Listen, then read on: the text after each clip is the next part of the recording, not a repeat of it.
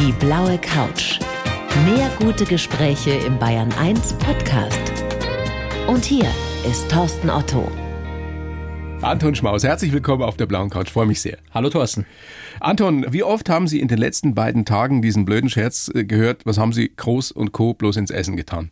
Ganz ehrlich, gar nicht so oft, aber die Stimmung ist jetzt natürlich nicht extrem positiv. Also, aber diesen Spruch habe ich tatsächlich gar nicht so oft gehört. Nur ja. ein, zwei Mal. Also das geht noch, es hält sich noch im Rahmen. Gut geschlafen?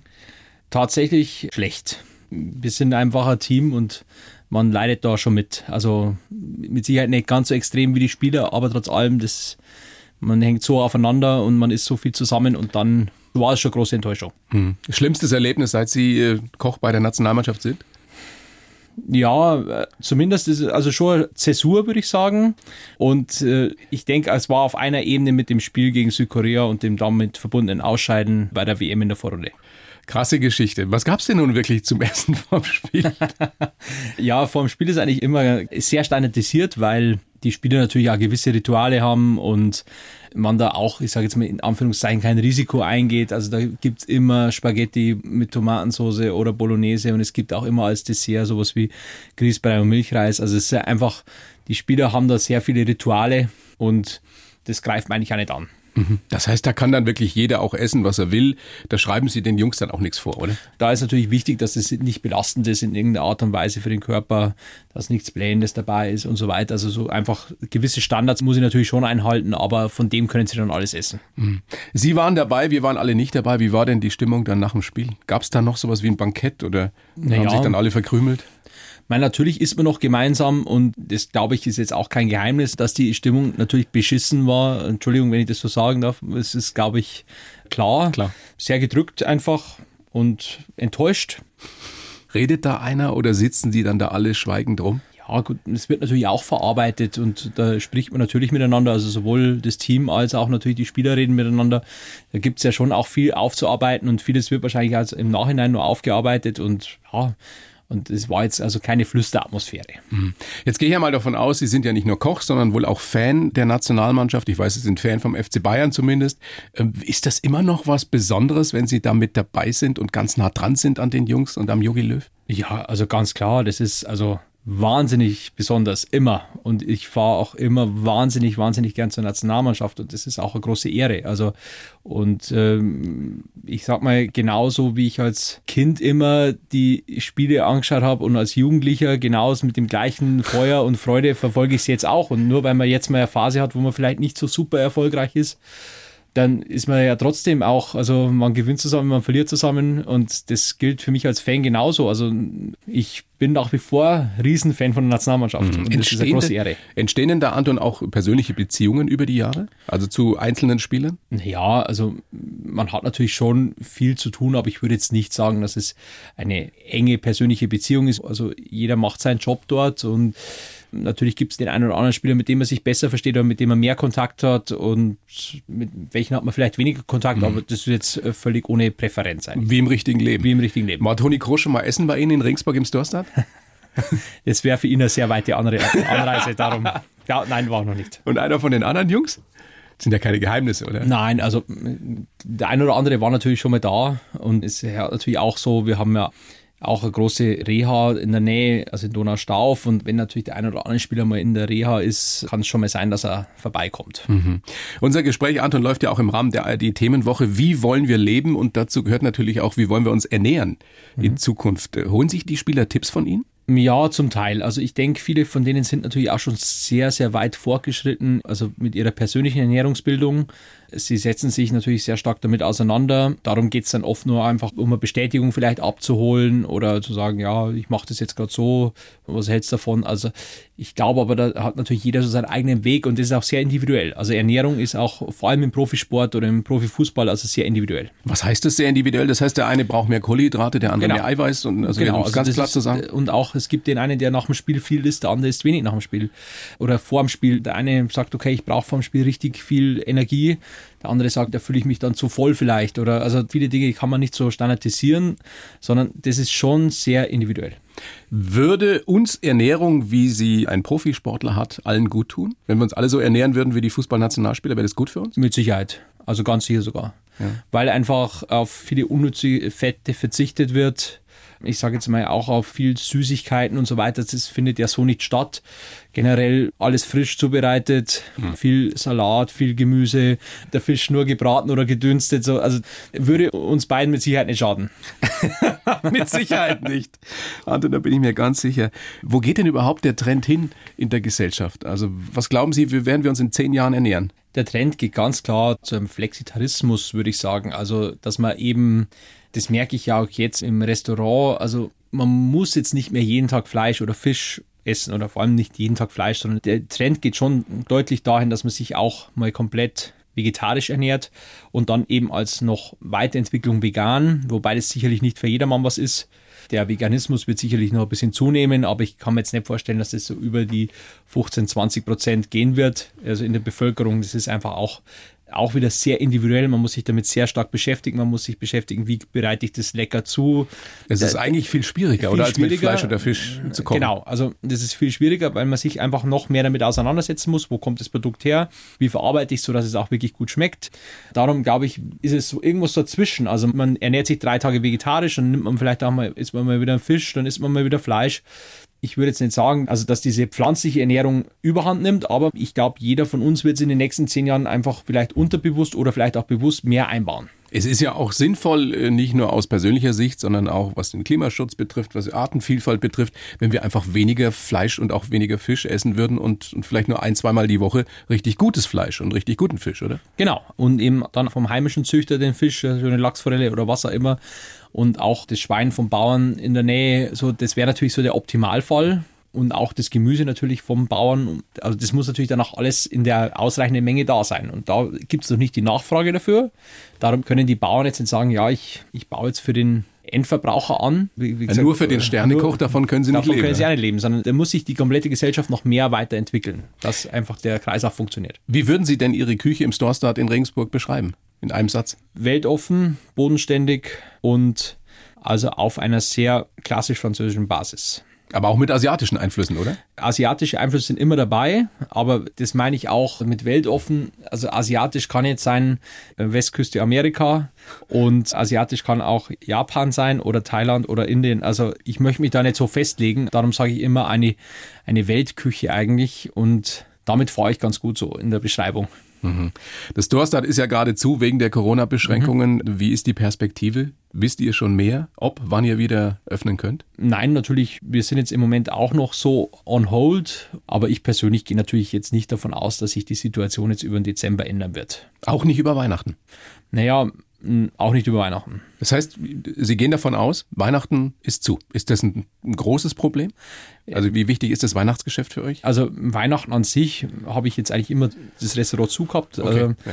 Nichtsdestotrotz, ich kann ja nicht immer nur für mich sprechen, sondern ich glaube, für die komplette Gastronomie ist es natürlich schon ein Einschnitt und auch, ich sage jetzt mal, vor allem auch die Zeit vor Weihnachten, glaube ich, der komplette Dezember in Kombination trifft uns natürlich schon hart. Nichtsdestotrotz, das ist ja jetzt einfach mal so und wir müssen das vielleicht auch unseren Teil dazu beitragen und wir sind einfach die Branche, mit dem, wo am meisten soziale Kontakte passieren. Und wenn Sie jetzt durch München fahren um 8 Uhr abends, dann ist halt einfach niemand mehr auf der Straße. Und genau das will man halt damit auch äh, schaffen, dass indem man die Restaurants schließt, dass eben sich die Leute nicht mehr in den Restaurants treffen, nicht mehr rausgehen. ja, aber das ist die Kehrseite der Medaille, dass sie sich dann vielleicht vermehrt zu Hause treffen. Ne?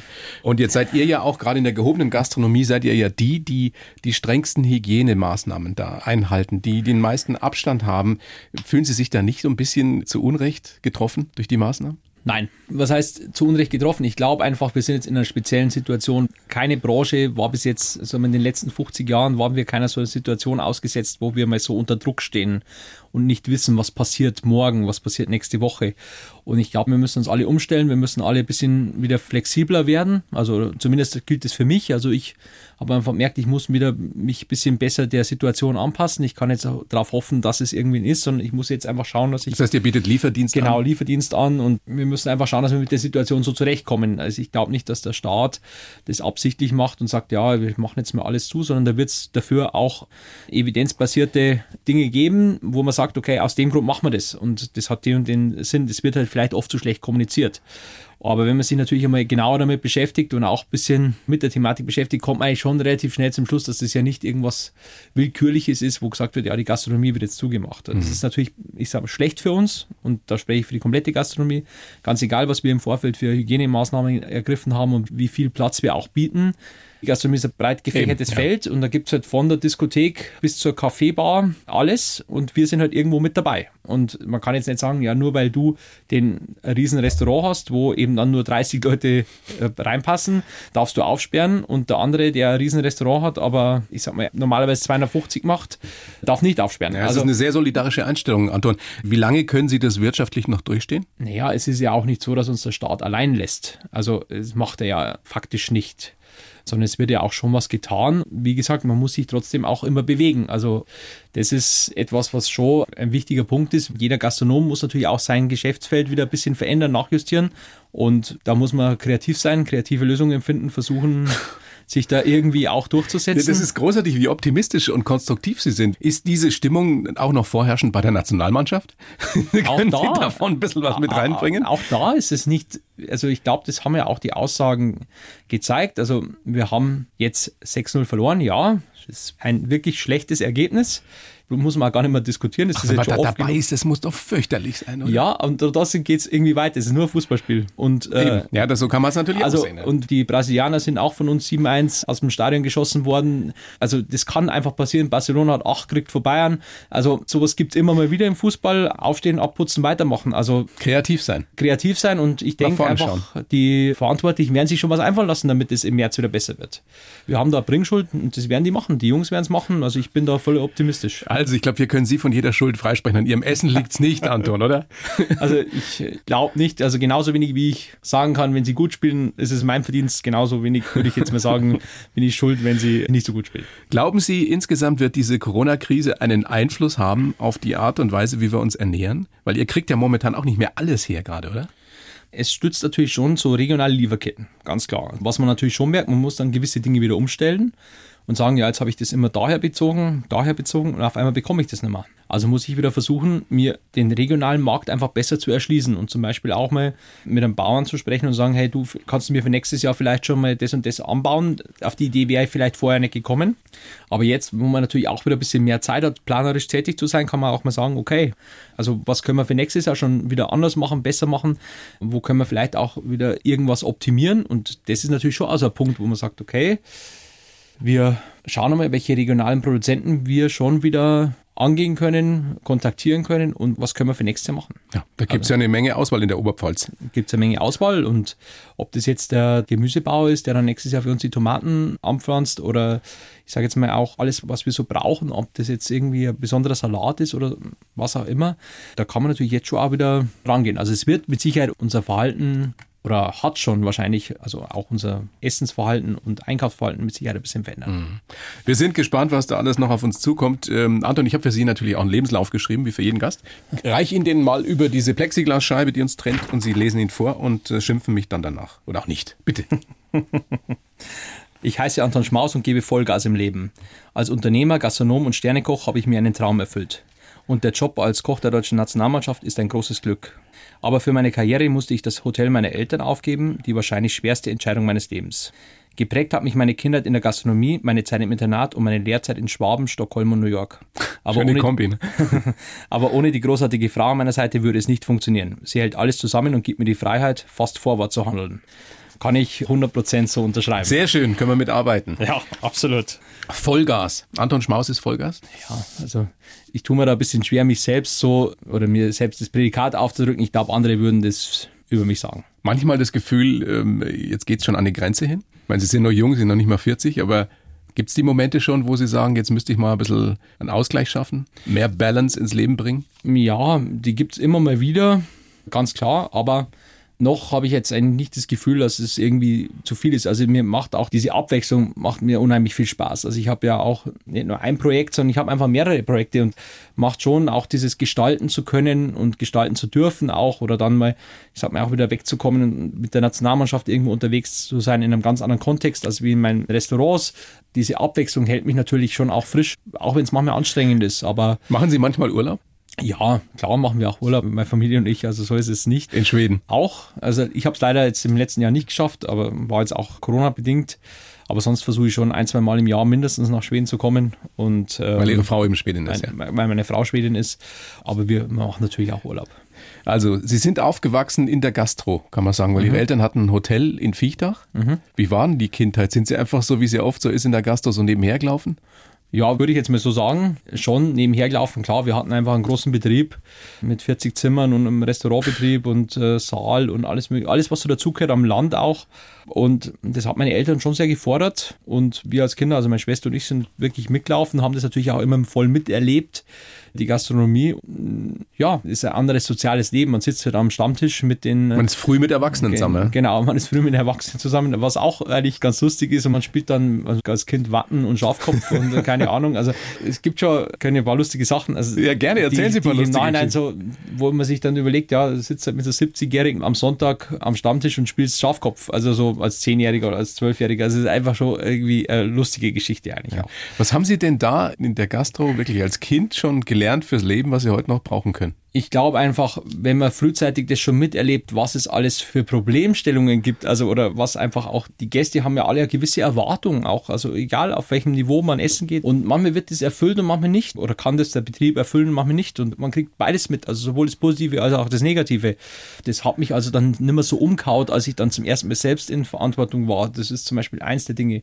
Das andere ist natürlich auch dieses, du musst halt einfach da sein. Also als Chef kann man jetzt nicht sagen, ja, ich habe jetzt halt keine Lust, ja. habe jetzt halt keine Lust sondern du musst ja halt in der Früh aufstehen und wie jeder andere auch, aber das halt einfach auch sieben Tage die Woche. Wir haben keinen Ruhetag gehabt bei uns im Hotel und darum, das ist natürlich schon auch so unterbewusst, lebt man das natürlich schon so mit auch. Und aber war Ihnen als Kind schon klar, das will ich auch mal? Ja, als Kind noch mehr als zwischendurch dann. Also ich habe dann lang mit mir so auch ein bisschen gehadert, als ich dann im Zivildienst war, ob ich nicht doch Medizin studieren sollte. Aber vorher war eigentlich immer klar, also während dem Abitur auch schon immer, okay, ich werde auf jeden Fall Koch.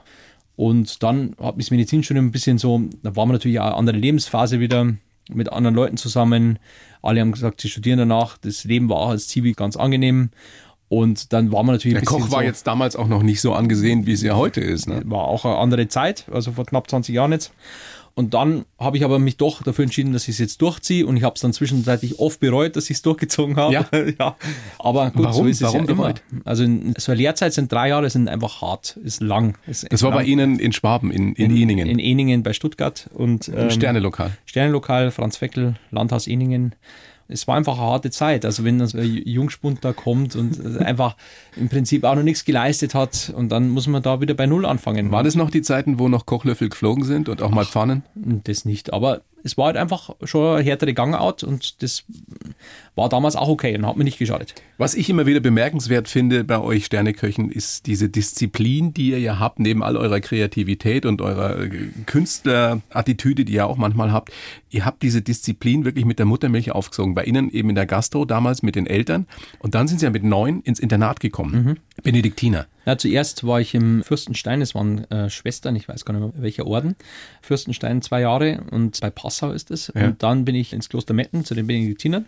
Wow, und da wird Disziplin sehr groß geschrieben. Ja, Oder aber also, wurde zumindest. Wurde sehr groß geschrieben, aber ich, das ist tatsächlich was, was ich nach wie vor, also auch wenn ich mit meinem besten Kumpel mal so zurückschaue, das hat uns beide einfach unheimlich weitergebracht. Wir aber echt, mochtet ihr das damals? Nein, wir haben es natürlich gehasst, aber jetzt im Nachhinein muss man sagen, war, hat uns beide auf die richtige Spur gebracht und äh, hat auch in vielen Bereichen nicht, also überhaupt nicht geschadet. Also so anstrengend es oft war, als wenn man als äh, junger Bursch da in der Früh um sieben erstmal in die Kirche musste zum Beten und alles war halt so. Und da gab es dann auch keine Diskussion drüber und dann gab es eine Studierzeit und dann gab es eine Pause zwischen den Studierzeiten und dann, also gab es wieder Abendgebet und aber es ja. war halt, der Tagesablauf war so und das war dann auch okay. Und irgendwann wurde es ja dann auch mal ein bisschen leichter. Wie ist denn Ihr Bezug zur Kirche heute? Also ich glaube auf jeden Fall an Gott. Und ja, das schließt sich ja nicht aus. Also. Genau, also und die Institution, mit der tue ich mir mittlerweile ein bisschen schwerer, aber nichtsdestotrotz, also ich bin noch äh, in der katholischen Kirche. Mhm, ein gläubiger Mensch. Hilft ja. Ihnen das manchmal? Also im richtigen Leben? Ja, also schon. Also das ist einfach auch so trotz allem irgendwo diese neun Jahre sind schon irgendwo auch so ein Kompass in, in manchen Dingen und unterbewusst hilft es mit Sicherheit. Mhm. Haben Sie schon so richtige Lebenskrisen erlebt, Anton? Ach, ich würde sagen, nein. Also natürlich gibt es immer mal wieder Auf und Abs und die kommen auch mit dem Berufsleben ganz normal. Und dann gibt es mal Jahre, wo alles flutscht und es gibt Situationen, wo man enttäuscht wird, wo man, wo Erwartungen enttäuscht werden, wo man vielleicht auch wirtschaftlich kein so gutes Jahr hatte und so weiter. Aber so richtige Krise, Krise könnte ich jetzt nicht sagen. Also, mhm. dass ich so gefühlt wirklich eine Krise habe. Wann haben Sie denn gewusst, also ich will mein eigenes Ding machen, mein eigenes Restaurant haben und ich werde das Hotel der Eltern nicht übernehmen? Das war dann eigentlich ganz, ganz flott, nachdem ich nach Hause gekommen bin. Und dann habe ich eigentlich schon gemerkt, okay, das funktioniert hier nicht. Also ich wie, wie alt waren Sie da? 27 und dann war eigentlich schon relativ schnell klar, hier stoße ich immer wieder an, hier laufe ich jeden Tag an der Wand. Also im Zusammenspiel mit meinen Eltern als auch im Zusammenspiel mit den Gästen. Es hat einfach nicht funktioniert. Meine Idee war einfach andere. Und man muss ja auch sagen, ich war ja auch im Prinzip meine komplette Jugend nicht in Fichtach, sondern ich war ja, im Internat. Sie kamen aus der großen, weiten Welt zurück. Und dann kam ich Stockholm, wieder, New York. Ja, und dann kam ich wieder zurück und, und dann funktioniert es einfach nicht. Ich hatte auch keinen Anschluss. Also ich hatte einfach keinen Bezug mehr zur Stadt und damit auch keinen Bezug zu meinen möglichen Gästen. Dann war eigentlich klar, okay, das funktioniert nicht. Ja.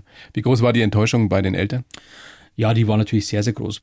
Da gab es dann auch richtig Stress, also weil da wurde auch eine Erwartung enttäuscht. Und die Erwartung war natürlich, dass der Sohn übernimmt, so wie es jetzt die ganzen Generationen vorher war. Und das hat sich dann einfach abgezeichnet, dass das, als ich mich dann selbstständig gemacht habe, dass das nichts wird und dass sie diesen Lebenstraum begraben können dass sie jetzt auch wieder vor der Situation sind, sich komplett verändern zu müssen, wahrscheinlich auch alles wieder aufgeben zu müssen, auch ihr ganzes Leben aufgeben zu müssen, was sie sich da geschaffen haben. Und das ist natürlich schon auch, also war für beide Seiten, glaube ich, sehr schwierig. Jetzt sind die Eltern im Ruhestand, im mhm. verdienten Ruhestand. Wie stolz sind sie inzwischen auf, auf den Sohn? Was der geschafft hat? Ich glaube, dass sie schon durchaus sehr stolz sind. Sie glauben? Sie wissen es nicht? Ja, doch. Also ich, ich weiß es, aber das, ich kann jetzt nicht für meine Eltern reden. Also ich sage, sie aber sind aber Sie haben es noch nie gesagt? doch, sie sagen schon. Na also, ja. ja. das wollte ich doch nur wissen. Wir können ja noch mal ein bisschen gucken, wie Ihre Karriere so verlaufen ist. Also Sie waren in der Schweiz, nach Inningen, ja. glaube ich, zwei Jahre dann. Und dann ein, ein sehr prägendes Jahr, glaube ich, in Stockholm. Ja. Warum war das so wichtig für Sie? Ja, Stockholm hat so ziemlich alles verändert eigentlich bei mir zum einen natürlich zum ersten Mal so richtig raus in der Großstadt. Also das war ja auch, also Lugano, St. Moritz sind ja keine Großstädte, sondern es ist ja eher, ja. ja, ein bisschen schön weniger. zum Leben, aber ja. hat nichts mit Großstadt zu tun. Im Endeffekt wie Viechtach. Wie Viechtach, aber ein bisschen größer, ein bisschen mondäner. Und, äh, und dann kam Stockholm und Stockholm war schon zum ersten Mal auch so, okay, du kannst nicht mehr deine eigene Sprache sprechen, sondern du musst jetzt einfach auf Englisch dich durchboxen, was jetzt nicht unbedingt ein Problem war, trotz all meiner Umstellung. Dann einfach schon mal eine Wohnung zu finden. So, ist in München ein bisschen einfacher, für einen Deutschen auch schwierig, aber ich sage jetzt mal, ich komme nach Stockholm, ich weiß gar nicht, wo ich wohnen soll, damit es irgendwie passt. Das heißt, da sind Sie erwachsen geworden in genau, Stockholm. Also, wo es passt, damit ich schnell bei der Arbeit bin. Also einfach so ganz Du weißt nicht, wie lange musst du arbeiten jeden Tag, wie kommst du dann von deinem Arbeitsplatz wieder heim. Da habe ich festgestellt bei der ersten Wohnung, ja, das ist irgendwie ein bisschen zu weit weg, wenn ich Samstagabend um 3 Uhr nachts ins Bett komme oder heim mit der Arbeit fertig werde und da fährt dann keine Uber mehr. So, ja, aber ja, ganz pragmatische also, Geschichten. So, das, war, das war ein tolles Lokal, in dem Sie im, im Urlaub zuvor mal essen waren, oder? Ja. Und dann haben Sie gesagt, da bewerbe ich mich. Ja, das war tatsächlich, also ich habe das schon immer, ich bin ja auch ganz bewusst danach. F12. F12, also Fred Garton das heißt die Straße. Und Nummer 12. Und ich habe das immer schon im Auge gehabt, dass ich eventuell mal nach Stockholm gehen will zum Arbeiten und dann dahin, aber ich war natürlich nicht essen dort. Und dann habe ich gesagt, okay, wir fahren hoch und war ich mit dem Kumpel dort und wir gehen da mal essen. Und ich war dann einfach so, ja, einfach geflasht vom Essen, von dem Essenserlebnis, von allem drumherum, wie großstädtisch cool das war und was sie für tolles Essen serviert haben und wie das geschmeckt hat. Und, heißt ähm, Ihr Restaurant Storstad deswegen Storstad, Nein. weil Großstadt? Also heißt das Großstadt? Die, äh, Storstad heißt tatsächlich, weil das hat so ein bisschen Augenzwinkern auch gegenüber Regensburg. So, okay, also wir machen jetzt mal Großstadtlokal in Regensburg. Das ja, war, Regensburg ist doch eine Großstadt. Ja, also, ja schon. Also, also, in der Oberpfalz ist es eine Großstadt. In der Oberpfalz ist es eine Großstadt und ähm, hat natürlich auch damit was zu tun gehabt, dass ich eigentlich aus den Namen aus der Architektur aus entwickelt habe. Ich habe was sehr Skandinavisches gemacht und dann habe ich gesagt, okay, wir brauchen irgendwas, einen skandinavischen Namen dafür. Ich wollte es jetzt nicht irgendwie nach meinem Namen benennen oder sonst irgendwas. Und dann kam eben ja, ich sag mal, dieses Augenzwinkern mit der Großstadt dazu. Mm, okay. also Großstadtlokal machen wir einfach. Und dann ist das Großstadt übrig geblieben. Jetzt ist Ihre Küche ja eben auch skandinavisch beeinflusst, logischerweise. Mhm. Was ist denn das Besondere an der skandinavischen Küche? Können Sie das in einem Satz sagen? Also absolute Reduktion auf das Nötigste mhm. und extrem hohe Produktqualität. Also so, das ist, glaube ich, so, was die Skandinavier am besten können, diese, dieses Ästhetische, diese Vereinigung von Ästhetik und Geschmack, so muss ich sagen. Mhm. Also es ist immer, auch dort, wenn man das so sieht, wenn man auch so von so absoluten Topstars, von so skandinavischen Topstars die Teller sieht, das ist ja immer einfach ein wunderschöner Teller. Es sieht immer schlicht aus. Und sehr schlicht. Und das ist auch, das zieht sich ja in Skandinavien durch. Ob das jetzt die Mode ist, ob das die Architektur ist, das ist ja immer extrem schlicht, extrem schön, also nicht für jedermann also schön, reduziert aufs reduziert, Wesentliche. reduziert Ja. aufs Wesentliche. Das ist, ist auch 100% so in der Küche. Großer Unterschied dann zu New York, da waren Sie dann ein Jahr später, 2008. Da waren Sie im Per se, das glaube ich, glaub ich, drei Sterne, oder? Drei Sterne, ja. Nochmal ein Sprung im Endeffekt. nochmal Sprung, aber großer Unterschied eigentlich, also würde ich gar nicht sagen, das war einfach vom Leben her nochmal was anderes. Also so, so New York ist Ihre Stadt? ja, für fünf Tage. Dann wird es zu stressig. Für fünf Tage, dann nervt es mich eigentlich immer. Also so, Aber da waren Sie ein ganzes Jahr dort oder sogar na, länger. im Prinzip äh, halbes. Äh, Ja. Und darum ist es eigentlich so, dass man, also nach fünf Tagen reicht's gefühlt. So. Nach fünf Tagen reicht's mir. Mir ist es einfach zu laut, zu stressig und es ist schön, da immer wieder hinzufahren und ich versuche das auch alle zwei Jahre Minimum das zu schaffen, einfach um mich wieder auf den neuesten Stand zu bringen. Aber zu immer sehen, nur für fünf Tage. fünf, sechs maximal. Also länger schaffe ich es nicht. Aber wie war dieses halbe Jahr dann in New York? Ja, es war einfach un Was unheimlich an anstrengend. Also anstrengend und war es auch, wie soll ich sagen, also ich wurde da einfach sehr äh, gefordert, sowohl von der Arbeit her als auch wieder mein, mich, mich auf das einzulassen, was da alles passiert und auf die Stadt einzulassen. Und Der Bub aus Fichtach. Ja, Ja. Nee, ich verstehe das gut. Ich meine, als Weidner, also die große weite Welt, da ist man dann, steht man mit offenen Augen da und staunt. Ja, man staunt immer wieder. Und ob das jetzt nur beim Starbucks ist, wo dann die Schlange ewig lang ist und wenn man nicht schnell genug bestellt, einfach der nächste gerufen wird. Also, so, Ja, und in dem Per se, da war wahrscheinlich die Haute Volée, die ganzen reichen, schönen, berühmten von New York, oder? Ja, New York ist ja, das habe ich gar nicht mitbekommen, wer da war. Man, man sieht es ja eigentlich, man kriegt es ja so gar nicht mit. Das ist sehr, ist natürlich in Amerika nochmal ein bisschen was anderes. Und, aber Was habe ich gelesen neulich? äh, Lieblingslokal von Leonardo DiCaprio zum Beispiel. das, das kann schon sein. Also tatsächlich, also das war es damals nicht, also wüs- wüsste ich zumindest nicht, aber jetzt ist halt sehr klassisch französisch. Man muss auch wissen, dass die Amerikaner natürlich auf sowas schon stehen und das ist im Prinzip so ein bisschen neu neoamerikanische Küche. Also so, die hat im Prinzip, Thomas Keller hat im Prinzip die französische Küche ein bisschen auf die amerikanische oder die amerikanische ein bisschen mit französischen Elementen hinterlegt oder unterlegt und hat das, hat die Technik extrem verfeinert, was er da so, er war ja auch ein- einer der ersten Köche, die sous verfahren gemacht haben und Galt so ja auch ein paar Jahre als der weltbeste Koch, wenn es sowas überhaupt gibt. Ne? Ja, ist immer schwierig, also würde ich jetzt so nicht unterschreiben, aber, aber, aber nicht, nicht, weil ich das jetzt nicht schätze, sondern Ja. einfach, weil ich, ich denke, dieser weltbeste Koch, den gibt's nicht. Also das ist immer subjektive Wahrnehmung. Und, aber das ist natürlich einfach das Gesamterlebnis und was er dort kreiert, auch äh, egal jetzt um eine French Laundry oder in per se, das ist schon großartig. Wofür waren Sie zuständig damals? Für welchen Posten? Das gab's immer so nicht, konnte man so nicht sagen, sondern das, im Prinzip wurde es immer nach Gerichten eingeteilt. Also Was- man hat immer Gerichte gemacht. Was, was war so ein Signature-Dish von Anton Schmaus da? Ja, da gab es zum Beispiel die Agnolotti mit Bohnen und also es sind eigentlich immer sehr einfache Gerichte, aber man muss natürlich wissen, dass in Amerika viel höhere Coverzahlen gemacht werden. Also wir haben ja dort teilweise 220 Gäste am Abend gemacht oder ja, am Abend und 150 mittags. Also so, das sind einfach schon auch andere Dimensionen. Und wenn man dann sagt, okay, ich muss für jeden Gast nur fünf Agnolottis machen, dann kann man das ja schon. Agnolottis für die, die es nicht das wissen, sind sind. kleine Pasta, also Mini-Pasta, gefüllt mit Ricotta. Äh, Ist es schon einfach mal ein bisschen was zu machen. Also Natürlich handgemacht, jedes einzelne. Jede, handgemacht, jedes einzelne, jeden Tag. Also, also, also darum, also man wird dann schon auch schneller. Also, und äh, wenn ich jetzt vorher nicht, die, man, wenn, ich Wenn man jetzt, sie nachts um vier weckt, das äh, geht genau. immer, oder? Und wenn ich vorher in Italien gearbeitet hätte, beziehungsweise in der italienischen Schweiz, hätte ich mich da schon ein bisschen hart getan. Wahrscheinlich habe ich es auch deswegen so äh, öfter mal machen müssen. Aber es ist einfach, ja, das System war anderes, auch da wieder die Umstellung auf ein neues System, auf eine andere Art zu kochen und, und so weiter. Also wir haben gelernt, äh, New York in Zukunft nur noch für fünf Tage. Für mich schon. Also Kein ich, Traum, da mal zu arbeiten nochmal. äh, Ich, nö, ich würde es jetzt anders machen. Ich würde qualitativ zwei Stufen drunter gehen und einfach mehr das Leben genießen. Geht das mit einem Sternelokal? Kann man das Leben wirklich noch genießen? Oder ist der Aufwand einfach immer so groß, dass man sich denkt, nee, jetzt gerne hätte ich ein bisschen mehr Zeit für andere Sachen? Natürlich kann man das Leben genießen. Man muss es halt einfach auch ein bisschen, ich glaube, ganz egal, in welchem Job man arbeitet, man muss seinen Job machen und die Tage, wo man frei hat, muss man einfach halt schauen, dass man so gut wie möglich sein Leben genießt. Also, und das gilt für jeden Beruf. Und Sie haben, und das kann ich zumindest äh, so annähernd äh, beurteilen, weil ich Sie ja mal kennenlernen durfte, eine großartige Frau. Die Anna, die ja im Endeffekt den ganzen Laden schmeißt, ohne die das alles nicht möglich wäre. Die ihnen jetzt auch noch vor zwei Jahren einen Sohn, glaube ich, eine Tochter. Tochter, eine Tochter, Tochter, geschenkt ja. hat.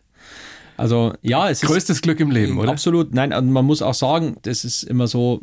Man muss schon sagen, dass äh, meine Frau tatsächlich den Laden zusammenhält und mir auch die Chance gibt, dass ich überhaupt sowas machen kann, wie zur Nationalmannschaft zu gehen. Und das ist ja auch nicht immer selbstverständlich, dass man sagt, naja, du bist jetzt einmal im Optimalfall sechs Wochen weg oder sieben Wochen wie bei einer WM. Ja, nächstes Jahr bei der Oder Europameisterschaft. Europameisterschaft und so, das muss die Familie auch mittragen und sonst kann man sowas nicht machen und das muss auch, die Mitarbeiter müssen es mittragen, die müssen sagen, okay Chef, Sie können sich drauf verlassen, wir machen es gut und, ähm, Auch mal gute Leute, ja. und sonst funktioniert es nicht. Also äh, eine One-Man-Show ist es nie. Nee, funktioniert nicht. Na. Wie ist das jetzt als Papa so seit zwei Jahren? Schlafen Sie noch weniger als sonst? Ich schlafe eigentlich ganz gut, aber wir werden halt immer mal wieder geweckt. und das ist auch ganz klar, verändert sich das alles ein bisschen. Aber auch nicht schlimm. Also haben andere vor mir geschafft, ich werde es auch schaffen. Also, da, also das wird auch auch besser. wird wahrscheinlich wieder der Großteil der Arbeit an der Anna hängen bleiben, oder? Ja, auch, also zumindest, ähm, wir teilen es uns schon auf, aber trotz allem, ich würde sagen, zwei Drittel meine Frau, ein Drittel ich. Und da haben wir ein ganz gutes Agreement getroffen. Was sind denn jetzt die Ziele für die nächsten Jahre? Also nächstes Jahr mit der Nationalmannschaft Europameister werden, was, was gerade ein bisschen seltsam klingt, aber äh, nehme ich mal an. Und als Restaurantchef, als Koch, den zweiten Stern? Also zum ersten, nach wie vor sehe ich, wenn wir einen guten Lauf kriegen, sehe ich das durchaus auch möglich, dass wir Europameister werden können. Jetzt, gerade nach dem 6 zu 0, tut man sich da ein bisschen schwer, das zu glauben. Die Mannschaft ist gut. Wir haben ein gutes Team. Das Team drumherum ist gut. Muss Müller wieder zurückkommen? Das ist nicht meine Wieso Aufgabe, denn? das zu. Na, aber Sie haben doch eine Meinung dazu, oder? Ich habe eine Meinung dazu, aber das gehört nicht hierher. Echt? Sind Sie Nein, da zum, also zum da- Stillschweigen verpflichtet? Nein, da bin ich nicht zum Stillschweigen verpflichtet, aber ich glaube einfach, das ist eine Diskussion, in die ich mich als Teammitglied nicht einmischen darf. Okay. Und würde ich auch nicht machen. Die Entscheidung vom Trainer wird, er wird sich dabei was überlegt haben und es ist nicht meine Entscheidung, das in irgendeiner Art und Weise zu hinterfragen. aber cool wäre es schon. Auch da, also ich glaube, dass viele das super cool finden. Ich habe dazu gar keine Meinung. Haben Sie eigentlich die Gelegenheit, dann auch zum Beispiel ab und zu mal so mit Yogi Löw zu reden? Wir unterhalten uns öfter mal. Ja. Also tatsächlich. Auch also über Thomas Müller? über den nicht. Also, aber das hat jetzt nichts mit dem Thomas zu tun, sondern einfach vielmehr, dass sich das Gespräch einfach noch nicht ergeben hat. War der Äh, Thomas schon mal bei Ihnen? Auch nicht. Also, äh, aber so diese, ähm, wir unterhalten uns öfter über, über alle möglichen Sachen, hin und wieder auch mal über Fußball. Aber Hat der Ahnung von Essen? Der Yogi Löw? ja, natürlich, Das ist ein- schon, schon ist er ein der gerne großer? Genießer. Ja. Ja. Wir haben viele Themen, also und tatsächlich schaffen wir es auch immer mal wieder, dass wir mal zumindest ein paar Minuten finden, wo wir uns unterhalten. Und Ich weiß, äh, dass man mit Ihnen auch sehr gut über Politik reden kann, gell? auch, also wie gesagt, bin ein großer Fan von unserem Bundestrainer. Punkt. Punkt. Punkt. Apropos Bundestrainer und großer Fan, das haben Sie noch nicht beantwortet. Wie ist es mit dem zweiten Stern? Ist das eine, ist das ein Der- Ziel? Also, Der zweite Stern ist ihr natürlich seid doch ein, alle so ehrgeizig. Da. Ehrgeiz ist auch gut und äh, ich denke aber, man muss das ein bisschen loslösen von, von dem zweiten Sterngedanken, weil der zweite Stern ist ein nicht greifbares Ziel. Ich kann nicht sagen, ich muss das und das machen, damit ich den zweiten Stern bekomme. Das weiß keiner, was man dafür machen muss. Es gibt auch jedes Jahr wieder Entscheidungen, wo vielleicht der eine oder andere sagt, das ist eine fragwürdige Entscheidung. Warum kriegt jetzt der einen Stern, warum kriegt der zwei Sterne, warum kriegt der einen aberkannt, was auch immer. Ja. Ist nicht meine Aufgabe, das zu bewerten. Das heißt, ihr könnt einfach nur so gut kochen und Genau. euch weiterentwickeln, wie es Und- irgendwie um, möglich um, ist. Um das geht's. Also ich glaube, wichtig ist, dass das Team und ich einfach zufrieden sind mit der Entwicklung.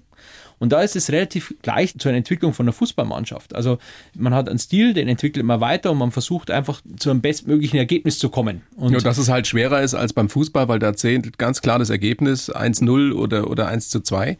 Und bei euch ist es immer subjektiv. Bei uns ist immer subjektiv, aber von der Entwicklung her. Es ist einfach so, man muss versuchen, ein gutes Team zu haben. Man muss schauen, dass, dass die Mitarbeiter zufrieden sind und man muss vor allem auch einen roten Faden haben und im Prinzip ein Konzept, an dem man arbeitet. Und dann kommen vor allem die Gäste. Wenn sie merken, dass es inhaltlich ein sehr gutes Gesamtkonzept ist, dann kommen sie gerne. Und dann, wenn dann der zweite Stern kommt, freut sich jeder drüber. Und dann ist es auch super. Aber wenn man jetzt ausgibt als Ziel den zweiten Stern und man bekommt ihn zehn Jahre nicht, ja, Dann, wird man irgendwann frustriert sein. dann wird man irgendwann frustriert, dann würde ich mich irgendwann aus dem zehnten Stock stürzen oder aus dem fünften. Das wollen wir nicht. Nein, also darum, Anton, also äh, schade. gibt ja auch, es ist ein Schmarrn. Also und darum muss man einfach sagen, okay, das ist ein sehr, das war Ein aber abstraktes Ziel, ja. abstraktes Ziel und es war aber immer irgendwo im Hintergrund, aber ich würde es nie als Ziel ausrufen, weil es einfach nicht greifbar ist. Was würden Sie als Ziel ausrufen? Als Wir- Abschlusssatz? Wir wollen einfach tatsächlich, dass die Gäste, die kommen, einfach einen schönen Abend haben. Und das ist, glaube ich mal, das ist die Baseline von allem. Wenn die Leute rausgehen und sagen, es war super Essen, wir haben einen super Abend gehabt, dann haben wir eigentlich alles richtig gemacht. Dann haben wir das erfüllt, was die Gäste wollen und wir sind auch happy. Wenn dann der zweite Stern irgendwann kommt, ist es umso schöner. Ich finde, wir haben ein großartiges Gespräch gehabt. Hat mir riesen Spaß gemacht. Anton, ja. Danke Ihnen sehr, wünsche Ihnen alles Gute, ein bisschen freie Zeit jetzt mit der Family vielleicht auch und dann gehen wir die großen Ziele an. Nächstes Jahr die Europameisterschaft und der nächste Stern kommt von selbst. Dankeschön. Ihr Wort in Gottes Ohr. Die blaue Couch, der Bayern 1 Talk als Podcast. Natürlich auch im Radio. Montag bis Donnerstag ab 19 Uhr.